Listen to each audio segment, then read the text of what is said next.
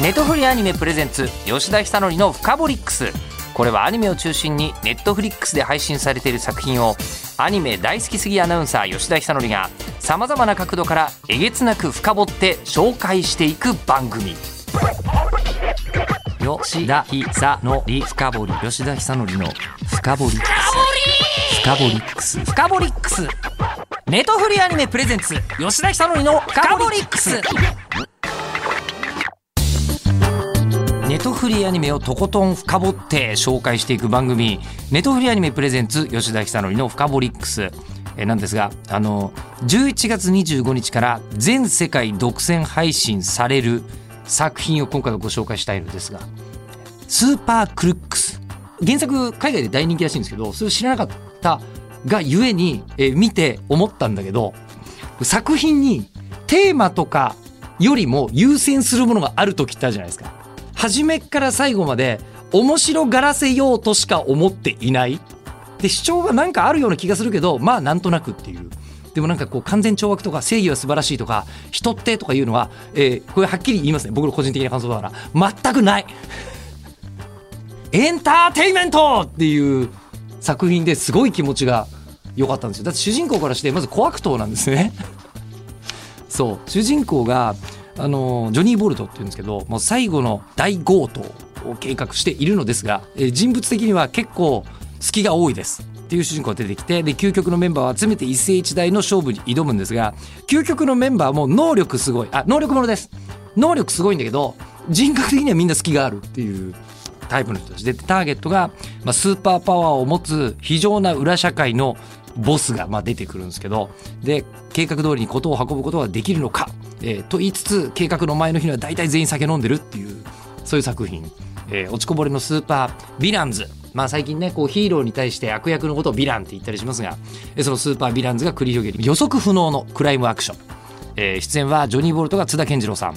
ケイシーが坂本真綾さん。その他諏訪部純一さん木村昴さん畑野渉さん健さん、えーシリーズ構成がそう佐藤大さんなんですよ。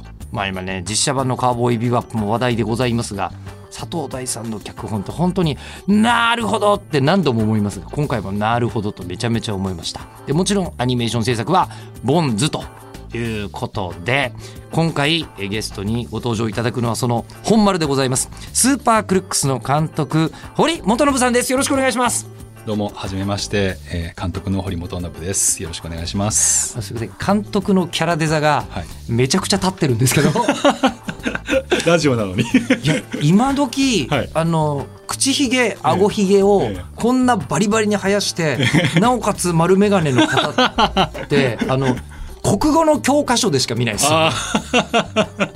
明治森鴎外かと思いました。ー あ、でもそういうのちょっと憧れますよあね。そうなんですね、はい、ちょっと、ちょっとやっぱレトロな感じに憧れがあるので。あそうなんだ、でも完璧ですよ もう。あ、本当ですか？はい、ありがとうございます。いやこのままお札にしたい感じの監督とともにお届けしたいんですが監督、はい。えっと、見た感じ、はい。もうすごい社長系かなと思ったら、ええ。僕同い年なんですね。あ、そうなんです。めちゃめちゃ同い年です。昭和50年生まれ、え。あらまあ今完全にあれでしょ？校長先生に高校生が呼び出されてる状態でしょ、ええ、そうだよね。え。あ、そうですか。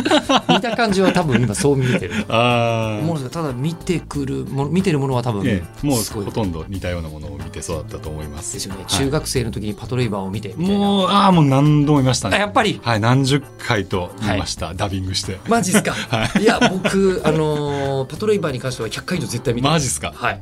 劇場版1が特に好き。おしいさん好きなんですね。あ大好きです押井監督好きです。いややっぱまあだいぶ我々はおしいさんに育てられた育ての親の部分はある ありますよね。リアルにあの実際の両親より押井さんの影響の方がでかい 思想的には。いやそれはもうそうでしょうね。そうだと思います。あーでまあそれを見て、はい。僕はあのこうなんかあの押井作品の一つの特徴に、えーはい。やたらと,、えー、とキャラクターがえよく喋るっていう。のがあって、はい。僕はよく喋る方に来てしまったんですけど、えそうですね。人生で監督は絵の方に行かれたわけですね、はい実はアニメの監督さんってえ制作進行というお仕事からなる方と、ええええこうアニメーションをこう絵描く方からはい。なる方と、ええ。でまあ、どっちにしろ演出っていうところになってそこから監督になる。はい。ルートがほとんどだと思いますが、監督どちらご出身の？僕は絵描く方ですね。あはい。もともとが。そうです。はあ。やっぱ中僕も中学生ぐらいの時から絵をはいはい。なんとなくこう漫画を模写したりとかして描き出してはいでそうですね中学生ぐらいから高校生ぐらいの時はノートが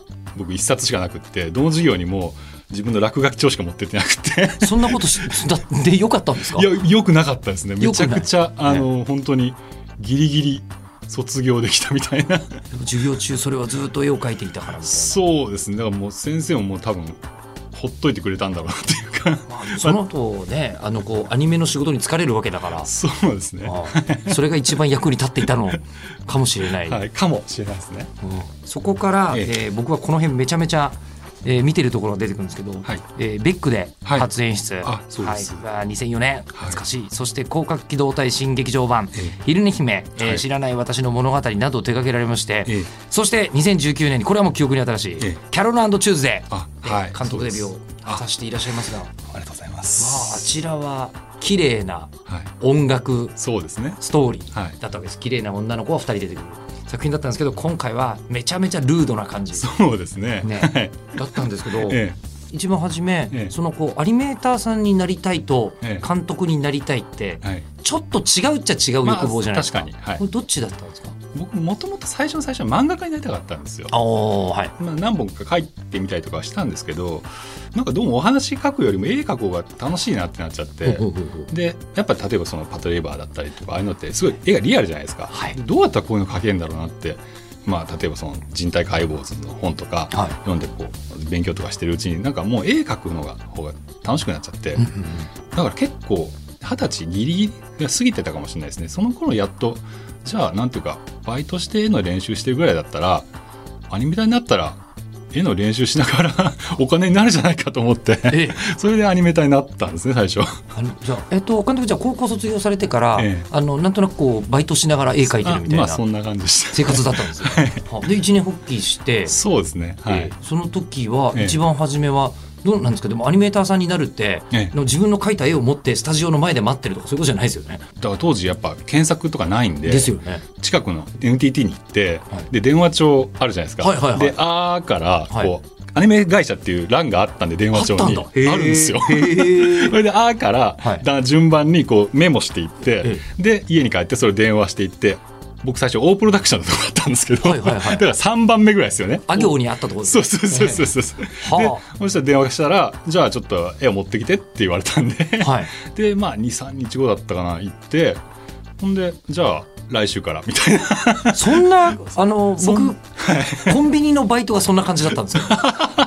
自分でやった時は、ええええぐらいの感じのええ。採用だったんですね初め。いやさだから今でこそだからちゃんと採用試験とかある会社もどんどんどんどん増えてますけどまあもう20年前なんで、うん。まあ、特にまあ僕が最初入った会社はその制作会社じゃなかったんですね。そのなんていうか例えばテレビ局とかからアニメを作ってくださいっていう依頼されて作る会社のさらにその下請けの作画会社だったので、うん。そんなラフさですよね。うん。はでそれで現場にええ。たどり着かれて、ええ。でもまあ一生懸命絵をええ。こう描き続けてるうちに、ええ。いつか演出になれっていう話にいやそれは慣れというかやっぱり漫画家になりたかったんでもともとやっぱ監督やってみたいなっていうのはあったんあですよ。そっか。漫画家さんってそうなんです。あのもうね全部ですもんね。そうなんですそうなんですそうなんです、うん。脚本もそうだしカメラもそうだし、ええ。キャラクターデザインもそうだしってそなんです。いううのは確かに漫画家さん。そうなんです。なのでこうあのベックのあおの小林修さん。はいにこう誘っていただいて、はい。ベックの仕事やったんですけどその時にもうちょっと「演出やりたいですやりたいです」ってこうあ手をもうすでに？上げ続けてたんでうんうんうん。じゃあやってみる？みたいな感じでうん。やらせていただいて、それこそ漫画ファンからすると、ええ。ベック超面白かったですよねこの頃。ああありがとうございます。最高、はい。もうあの、ね、一番あれ衝撃だったのは、はい。えっ、と当時えそのなんですか2000年代って、ええ。えっと音のないあの漫画で音楽ものの名作っていうのは、まあ、軽音とかもそうだと思いますけど、えはいはい、あってこれをアニメにするってどうと、うん。あでも逆に言えばベックがなければ多分軽音ないんだよね。ああそうなんですね。よ、はい、えーベックの演奏シーンとその音の演出、ええ。本当は音がついてないとこで、はい。漫画ではすごいいいドラマチックなシーンが、はい。どんな音がつくんだろうと思ったら、ビートクルセイダーズがめっちゃかっこいい音をつけてきたみたなな。いんですよ。小林修監督ってつい先日本当亡くなられて、はい、結構僕はあの修さんってアニメ界の父親のふ二人いると思ってて、まあ、おじさんが思想的なおお父さんだとしたらってことですか実はまああのあれなんですよ。さ最初の会社の社長さんは僕結構本当に育ってそう60歳ぐらいの方だったんですねその社長さんが。当時。当時。はい、で僕田舎の出身なので絵を描いてとか漫画をやっておじさんになった人みたいなの初めて見たんですよ。こういう感じになるんだっていう初めてなんていうかこう人生プランが見えたっていうか。お お名前は何とおっしゃるんですか？あの村田光一さんっていう。村田光一さん。はいあのはい。昔のあのあれですね「母を訪ねて三千人」とか。はい。あの頃のアニメによく参加されてた方なんですけども。ははははは。結構ロールモデルのうちの一人っていうか。その村田さんがはい。はい。まずいらっしゃって、そうですね。その後小林監督が？そうですね。小林さんに関してはやっぱあの僕も音楽とかも好きなので、はいはいはい。でなんていうかそういうところでも話があったしで結構なんか買ってくれていろんな仕事をさせてくれたっていう面もあってすごくいろんなことを教えていただいたっていうことで結構なんていうかま本当亡くなった時に本当にショックで出方がしてて、はい、あでも小林監督にこうそうなんです。あのなんですかね起用していただいて演出になられてそうなんです。で、ええ。あのベックの時って僕も最初原作読んだんですけど僕もこれ音音楽どうすんだろうなっていう,、うんうんうん普通にだから背景 T コーで でゆっくりなびいてるみたいな表現にするんだろうなと原作見た時思ってたんですね。でおさむさんが「いやこれ音楽つけてちゃんと演奏して動かすんだよ」って言って「えそんなうまくいくのかな?」ってこうコンセプト最初聞いてたんですけどアクションシーンとか以外ではいアニメでこう見せ場になるんだよっていうそういう演奏シーンだったりとか、はいはいはい。そういうのを初めて僕はあのアニメでやった人だと思っててこうサムさんって。確かに。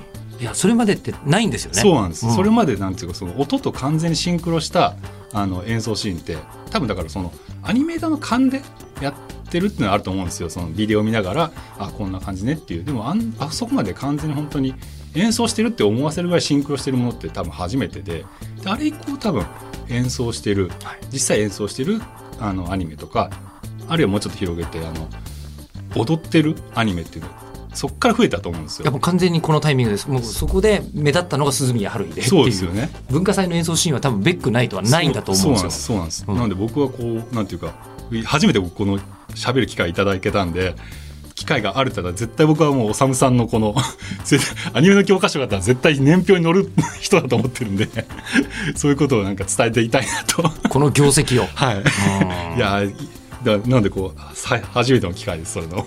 でもその話をお伺いすると、はい。やっぱり、まあ、はい。堀監督はかなり音楽にはこだわりのある監督であるという好きですね。詳しいかどうかは別で好きです。はい。今回はい。テイトーワさんがはい。実はスーパークルックスで音楽を担当されていてで見れば一発で分かるんですけど、はい。通常のアニメと音の付け方全然違うんですよ、ああそうですか。めっちゃおしゃれ、あ ありがとうございます、ええ。あのベタじゃないんですよ。ああなるほどええ。なるほど、音の付け方がはい。こうなんか戦闘シーンでこんな感じだよねみたいのがあるんですけどなるほどなるほど。だけどちょっと、おこれもありえた。確かにおしゃれっていうふうに思うなるほど。曲がすごく多いし、はい。あとこれ実はね今度はですよねテイトワさん来てもらうんだよね。ラジオね。っていうのもあるんでそこで聞こうとは思ったんですけど、はい。これねちょっとオタクっぽい話なんですけど、はいはいはい。さっきね調べちゃっ僕たもオタクなんで。そうですね。えっとねオープニングとエンディングのええ尺がこのアニメ普通じゃないんです。あそうですか。はい。えっ、とねオープニングが1分41秒あります。はいありますね。ええありますよね、はい。でエンディングは1分26秒。はい。あのこれ結構というか相当珍しくて、ええ。昨今のアニメーションでええ。オープニングが89秒じゃないっていうのはあ。ほとんどないです。マジっすか？え？あそうなんですか？え？ちょっと待って。えあのこれオープニングとエンディングって、えいつの日からか、ええ。アニソンって90秒なんですよ。ああまあまあ大体1分半だろうなっていうのは経験上と分かってましたけどはい、そんな具体的に決まってるもんですか？知らなかったです。ミュージシャン側は発注されるじゃないですか。はいはいはい。でミュージシャンが発注されるときに、ええ。一応90秒ただえ前後に0.5秒の間を空けて、ええ。89秒しか音鳴ってないんですよ。でなるほど。なんでこんなに今アニソンが人気があるかっていうと、はい。世の中で唯一尺で規定された音楽ジャンルなんで。あーええ。なるほど。長さで。でその中でスーパークルックスはい。ここから来て 俺ただものじゃねえってまず思ったんですよ、えなるほどなるほど。あれ？と思って。あのーうん。あのもともと僕テイさんの大ファンででスーパークルックスのお話いただいた時にどういう音楽がいいのかなってこう思ってた時にまあいろいろ考えてテイさんの音楽いいなと思ってで、まあ、オープニングで「アルファっていう曲なんですけどそれテイさんがいいなと思った時にこう聞き直していってみたんですねアルバム全部。でアルファを聞いた時にあこれオープニングだったらすごいかっこいいなと思ってすごいこう鳥肌が立って、はい。あこれは作りたいと思ってすごいやる気が出たんですよ、ね。へー。ええじゃあ一番初めのそのもらったところって、ええ。実は絵とかよりも、うん。もしかしたら音から発想したところが監督の中にあそれはありますね。あそうなんだ、はい。はあ。モチベーションっていうか、はい。あのこのいう音楽のの載ってるアニメ作りたいなっていうモチベーションはすごくやっぱりあるんで。うん。であれがオープニングで使わせてくださいってお願いしたらはい。快、く開拓してくださったんでつまんでいったらあの秒数になったっていう。あそうなんだ。リミックス優先なんだ、そうですね、へえ 昨今はねもうはい。アニメのためには音楽で作るんで、ええ。皆さんゼロから、あそうですよね、ええ。はい。ほとんど90なんですよ。そこからしいいいいなルールにとらわれないで作ってんだスーパークルックス、まあテテレビじゃないっていうのは大きいかもしれないですよね。まあ、配信だからね、ええええ確かに、まあ、ただスタイルとしてはちゃんと二十数分でそうですね。1話全部終わっていくっていうやつではい。とってもリズミカルにアニメっぽく見られるししかも佐藤大さんの脚本芸術だなと思うのは 毎回二十何分初めはなんでこれで始まったのかっていうのが見終わると全部「そっか!」って全部思う。そうですね。ね。うんいやあ本当に。今回本当いろんな僕が好きな人と一緒に仕事ができて本当楽しかったんですけど佐藤大さんも僕もあのたまたまだからその時まだアニメーターじゃなかったんですけど「はい。カウボーイビバップ」のうん。エドが初登場する回はい。をテレビで見てて「なんじゃこの回は」って。なんか不思議なテンポ感なりなんなりなんか全部不思議だなと思ってすごく心に引っかかってたんですよね。で佐藤大さんっていうんだと思ってで今回佐藤さんっていうのはもう決まってたんですよ。あ脚本のそのスタッフとしてはもう集まってもらってたそうなんですそうなんですそうなんです、僕僕の前に佐藤さんはもう決まっててであなんてラッキーなんだと思って。はい。第一位指名したい人がもうチームにいるぜみたいな。そうなんですそうなんです。それ関連してるんですけどで最初にその顔合わせをしたんですけど佐藤さんもなんかこう D ライトとかテイさんの音楽がいいよねみたいな話をしてて。あ佐藤大さんめちゃくちゃ音楽詳しいんですよそうそうですいや、は僕もちょうどそう思ってたんですよみたいな。いへえや本当にこれもうなんていうかすごい偶然っていうか最初の各話のサブタイトルは本当にそのテイさんの曲をのタイトルが使ってたりとかしてて何も打ち合わせする前にすでにそうなっててこんな偶然あるんだなっていうかアニメーション作るときに、ええ。イメージボードって書かれるじゃないですか、この作品はこんな感じっていうもうすごい豪華な挿絵みたいなものが、まあ、いっぱい作られているんですけど、ええ。この作品に関して言うとなんかイメージトラックイメージトラック。がイメージトラックがもうあったっていう感じ、もうあそうですね。なんでしょうね。もそその通りですね。でおそらく佐藤さんもそういうのがあるとすごくこう湧き上がるものがあるタイプの方なんじゃないかと思うんですよね。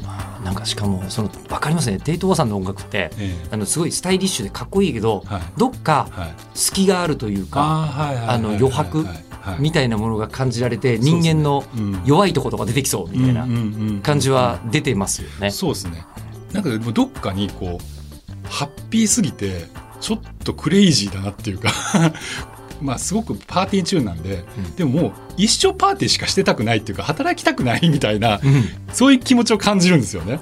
そっかそれで。そそれでなんかちょっと犯罪ものにちょっとなんかそこがなんかぴったりくるんじゃないかなっていう。そうなんです。今回のそのスーパークルックスではい。すっごい特徴的だと思うのが、はい。クライムムービーなのに、ええみんな明るいんですよ。ああそうですね。思い詰めて、はい。えーどうしてもあいつの恨みを晴らすとかとかじゃなくて、はい。うんやめてもいいんだけど、ええーまあ、ちょっと飲みてから犯罪計画考えようかみたいな、ええノリなの全体的に。ね。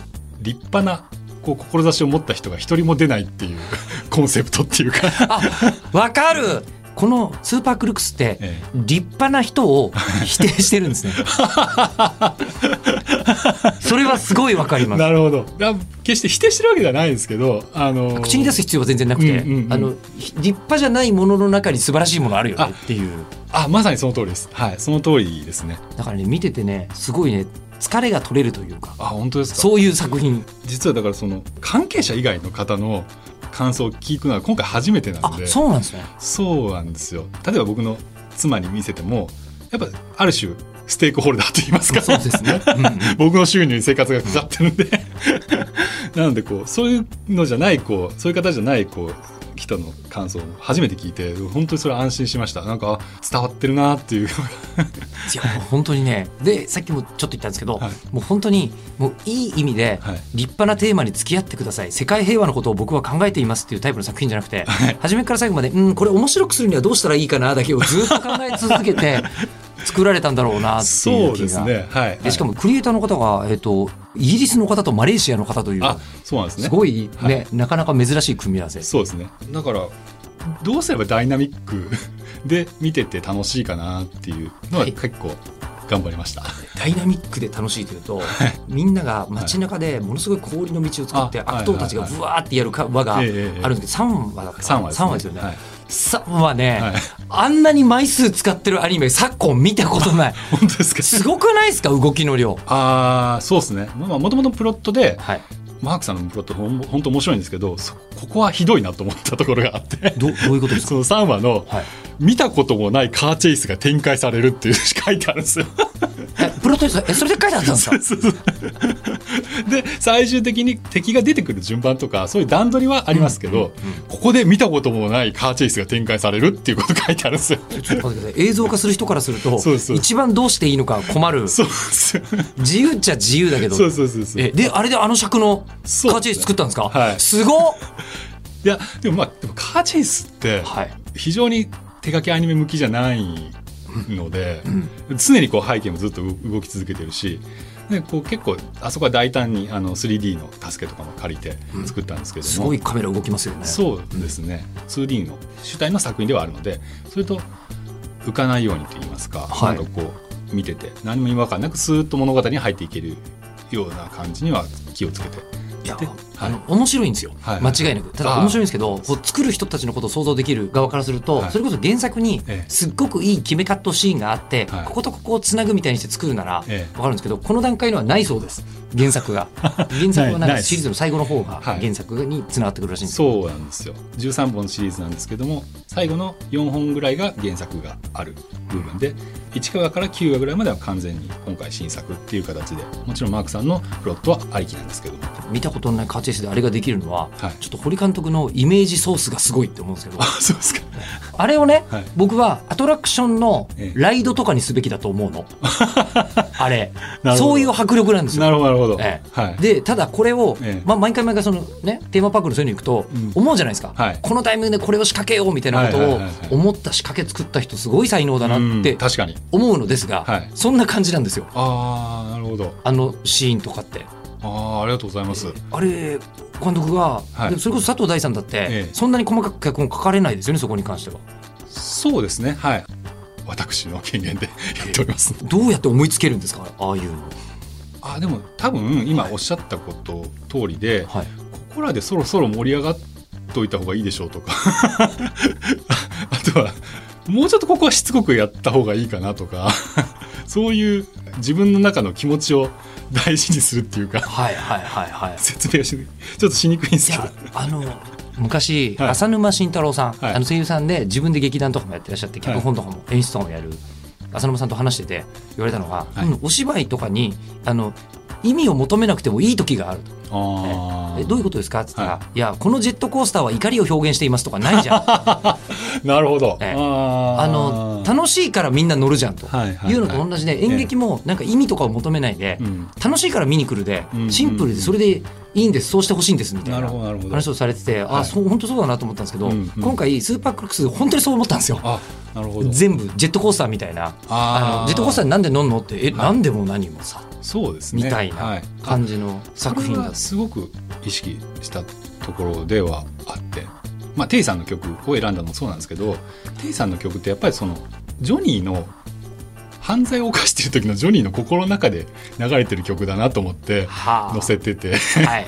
なのでもうやっぱりジョニーってひどいやつだなと思うんですけど あの強盗しててこの音楽流れてるのかみたいな。でも全体的に、はい。あのそうなんです。常にはい。真面目にそういう見方で考えちゃうと、ええいやなんでやんのよって思うんですよそう毎回ですよね。ええ。真面目に働けばいいのにその能力、うん。うん。うん。でそもそもがだって、うん。ヴィランとヒーローが出てくる世界なんです、はい。能力もので、うん。えお前その能力あったらヒーローになれるじゃんと、えしかもヒーローになりたかった人ですよ。ね、え。ええ。なりたかったのに、はい。ヴィランになっちゃうのは性格がそうだからだなってもうその通りなんですよ。わ僕もだからそのアニメあの20年やっててあのもうちょっと他のこの同じ努力を他のことに向けた方が儲かったかもしれないなみたいな思うことあるんですけどやっぱりでも絵を描いてる時は一番自分も盛り上がって、うん。熱中できるんででやで結局やっぱり、まあ、このスーパークルックの世界はそのヒーローの方が多くってヒーローがうようよいて、でなんでこいつらヴィランやってんだっていう世界なんですけど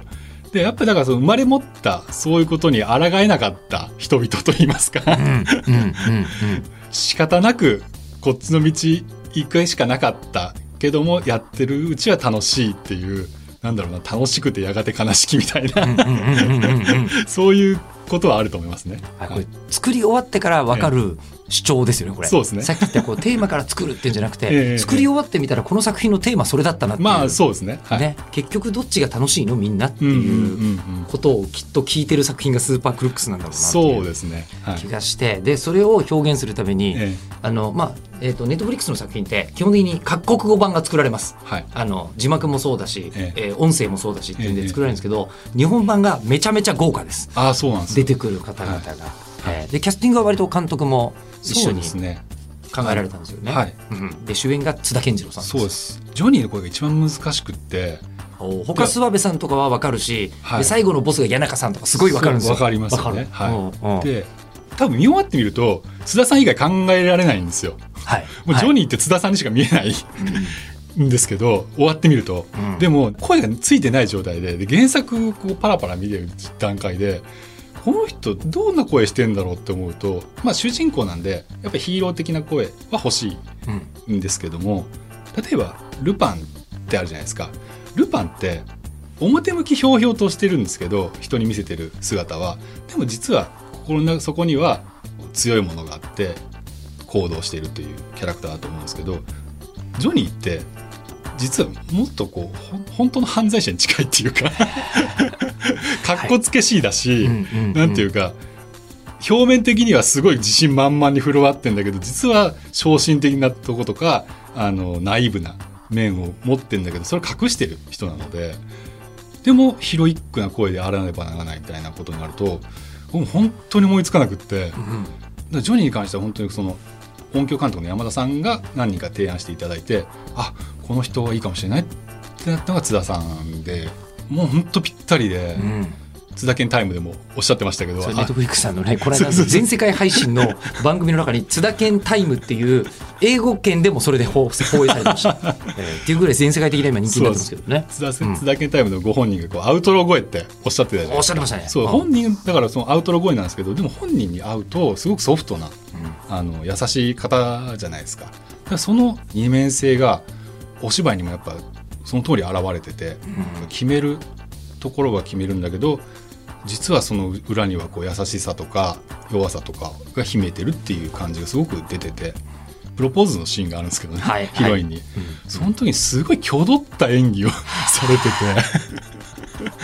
でも僕それはなんていうか想定外だったんでこう来るかと思って OK ですみたいな。これまさにこう役者さんがクリエイターとして作品を膨らませてくれた瞬間でもうめちゃすよねくちゃ膨らましてくださいました。うん。実質あの監督デビュー作だと思うんですけどもこんなに贅沢なうん。声優陣でいいのかっていう本当にこう幸せな体験させてもらったんですけど本当皆さんキャラクターを膨らましてくださってうん。毎週毎週収録するに行くのは本当に S 席で、あのその素晴らしいパフォーマンスを見てる。で終わったら OK っていうだけのすごく簡単なお仕事みたいな。一番幸せな観客としていやもう本当に。見てる感じだった。そあそこでやっぱその生み出されてるわけなんでそれを目撃できるのって本当に幸せだなと思って。ただ津田さんのあの実はこうあのすっごい尖ってるんだけど、うん。アウトロー声っておっしゃってるように、はいはい。すっごい尖ってるんだけど大人だからええ。別にアウトローは付き合ってくれる人がいる時に出すものっていうのが分かってる大人な感じでスーパークルックスはおアウトロー全開で良いんですねっていう感じで来たんだと思うんですよね。そうですね。多分ね、うん。うん。うん。でだから本当になんて言うんでしょうそういうふうにやってる時の大人って、うん。出そうとしてないうん。色気と少年っぽさの謎のね謎のハイブリッドのいい男がいっぱいいる。確かに。うん。その通りですね。少年っぽさもあれば、そのね大人ぶってかっこつけてるところもあって、うん 本当はそんなやつじゃないのにみたいなねジョニーは。しかもねなんか倒してるのは巨悪を倒してるっちゃ巨悪を倒してるんですけど、うん。巨悪っていう人が立派な人なんですよ。ああそうですね、ええそう。実は巨悪が一番立派っていう。立派。立派を倒すそうそうですね。この作品言葉一つで言うと痛快でしょうね、ああ。ありがたいお言葉ですね。痛快クライムアクション、ですね。うん、痛快クライムアクションコメディですね。11月の25日からはい。配信開始となりますので、えーもうあなたのやることは、えーボタンを押すだけです。はい、はい。ぜひ。はい、スーパークリックス。はい、ご覧いただきたいと思います。ということで堀本信監督どうもありがとうございました。あり。がとうございました。ネトフリアニメプレゼンツ吉田久典のフカボリックス番組ツイッターもあります。アットマークフカボリックスをぜひフォローしてください。